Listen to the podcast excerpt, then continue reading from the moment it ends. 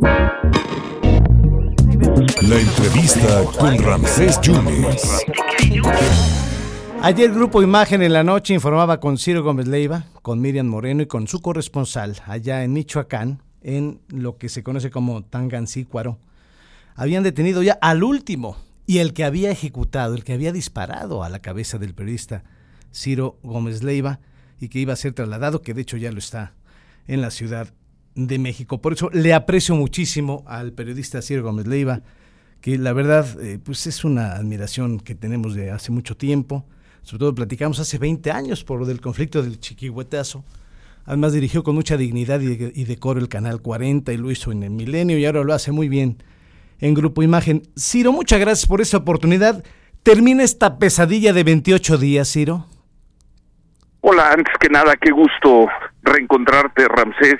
Qué gusto eh, tener la posibilidad de comunicarme con el, por mí tan querido auditorio de Sociedad de Veracruz. Es un gusto, para mí es un lujo. Gracias. Y la pregunta era si termina esta pesadilla. Pues no, no, no, no, no. Este, como todos los hechos criminales, tienen una gran complejidad y una gran incertidumbre. Yo dije anoche que confiaba en la autoridad. Sí. Reconozco el trabajo que han hecho, reconozco el que no hayan arrumbado el tema y quiero creer que todo lo que han desarrollado hasta el momento lo han hecho con un gran profesionalismo y que las 12 personas detenidas hayan tenido algo que ver con el con el atentado, ¿no? Este es un paso, es ellos mismos han dicho que es el grupo que atacó la célula de ejecución por llamarla así entonces, pues lo reconozco, lo valoro, lo agradezco, pero la incertidumbre y la complejidad siguen estando ahí, Ramsés. Eh, Ciro, falta el quién y por qué, ¿no? Pues sí, sí, sí.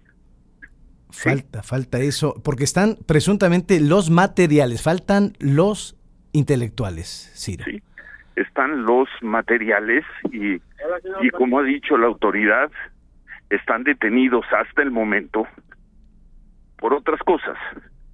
Once de ellos porque los encontraron con armas y con drogas y el supuesto tirador porque tiene un una acusación, una causa por robo. Héctor Eduardo. Pero hasta el momento ninguno de ellos está detenido por tentativa de homicidio. Confesó Héctor Eduardo que no sabía que estaba blindada la camioneta. Qué bueno que le hizo usted caso a, al señor Vázquez, ¿no? Aldair. Pues sí, sí, sí, sí. Yo lo, lo he dicho, eh, mi lujo de vida era pues poder hacer una vida como la de un ciudadano. Y por lo mismo yo no quería tener una escolta, no quería tener todo un aparato de seguridad. Tuvimos por ahí algunas llamadas inquietantes a principios del 2017, hace seis años, por un trabajo muy específico que tenía que ver con cárceles de, de la Ciudad de México. Y de ahí Olegario me propuso y me puso una camioneta blindada yo no de con muchas ganas, con mucho gusto, pues lo acepté. Claro. Y bueno, mira lo que son las cosas. Así es. Tantos años después. Que caminar el vivero de Coyoacán, que era una de, las grandes aficiones que usted tiene. Y por la Ciudad de México, poderme mover, pues es mi ciudad. Sí, claro. Y si el costo de hacer tu trabajo es tenerte que aislar en tu ciudad o aislarte de tu ciudad, me parece un costo muy alto. Eso había hecho durante 65 años sin nunca haber tenido un problema de, de seguridad de ningún tipo, ni en la calle, ni en el trabajo, ni en mi domicilio. Y mira, mira lo que pasó 65 años después. Ciro, no cualquiera, no cualquiera cuando sufre un atentado de estas características va al día siguiente a trabajar. Usted dio la cara, Ciro, ¿cómo le hizo? no era tan difícil, Ramsés, no era tan tan difícil porque el atentado fue cerca de la medianoche. Sí. Yo terminé las diligencias cerca de las cuatro de la mañana. Llegué a mi casa a cuatro, pasadas las las cuatro de la las cuatro de la mañana. Yo había dicho que había salido ileso. Entonces, ¿qué iba a hacer? Me iba a dormir. Pues no. Me iba a esconder. Tenía un programa y tenía yo mismo había hecho público el ataque a través Sí, de, lo leímos. de nuestras redes sociales. Sí, Entonces no estaba tan complicada la decisión, sí. no estaba tan complicada. Y ya había platicado con mi equipo, con mis directores, y sabíamos que no íbamos a salir a sumarnos al linchamiento y hacer acusaciones sin ninguna prueba. Entonces no estaba tan difícil, ¿eh? Salvo por presentarte a trabajar sin dormir, la decisión no era tan complicada. Te pido que la reflexiones como periodista y como conductor de programa de, de radio. No era tan complicada.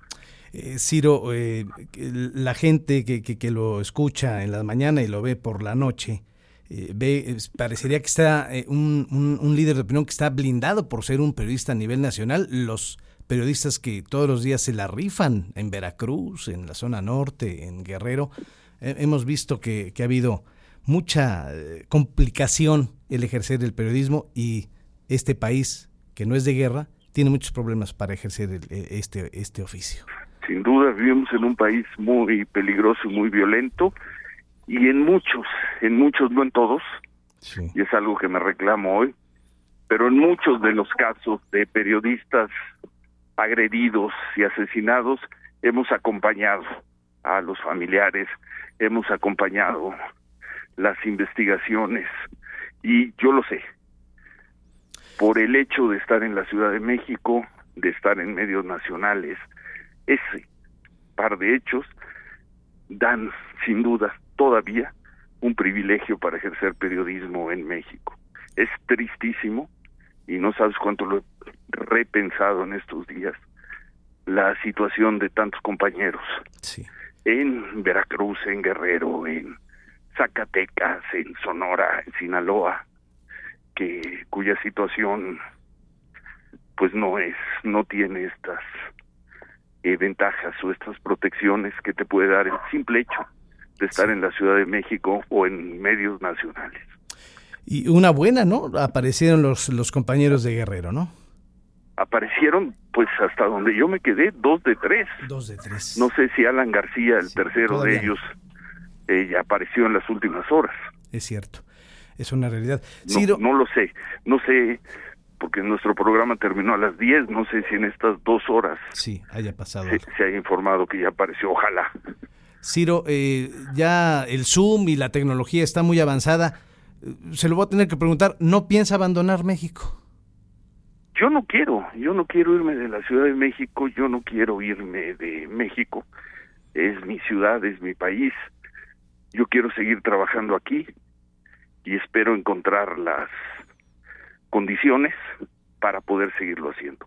Como te dije al principio, estos asuntos criminales son complejos y son muy inciertos. Sí. Y, Hoy se está cumpliendo, mañana se cumple un mes del atentado y aquí he estado. claro. Si puedo estar eh, haciendo mi trabajo con una razonable normalidad, mi vida poco a poco restableciendo una cierta normalidad, pues aquí estaré. Es lo que quiero. Perfecto. Ojalá, ojalá lo pueda conseguir. Y para terminar, la, la familia se ve ya de otra forma, ¿no? Los amigos se ven de otra forma, ¿no? la vida se ve de otra forma y una de las cosas eh, bellas que trajo este incidente tan tan horrible fue la solidaridad y el cariño del gremio, ¿no? Claro. Tú eres periodista, sabes lo que son las rivalidades, las competencias, Sí, sí, sí.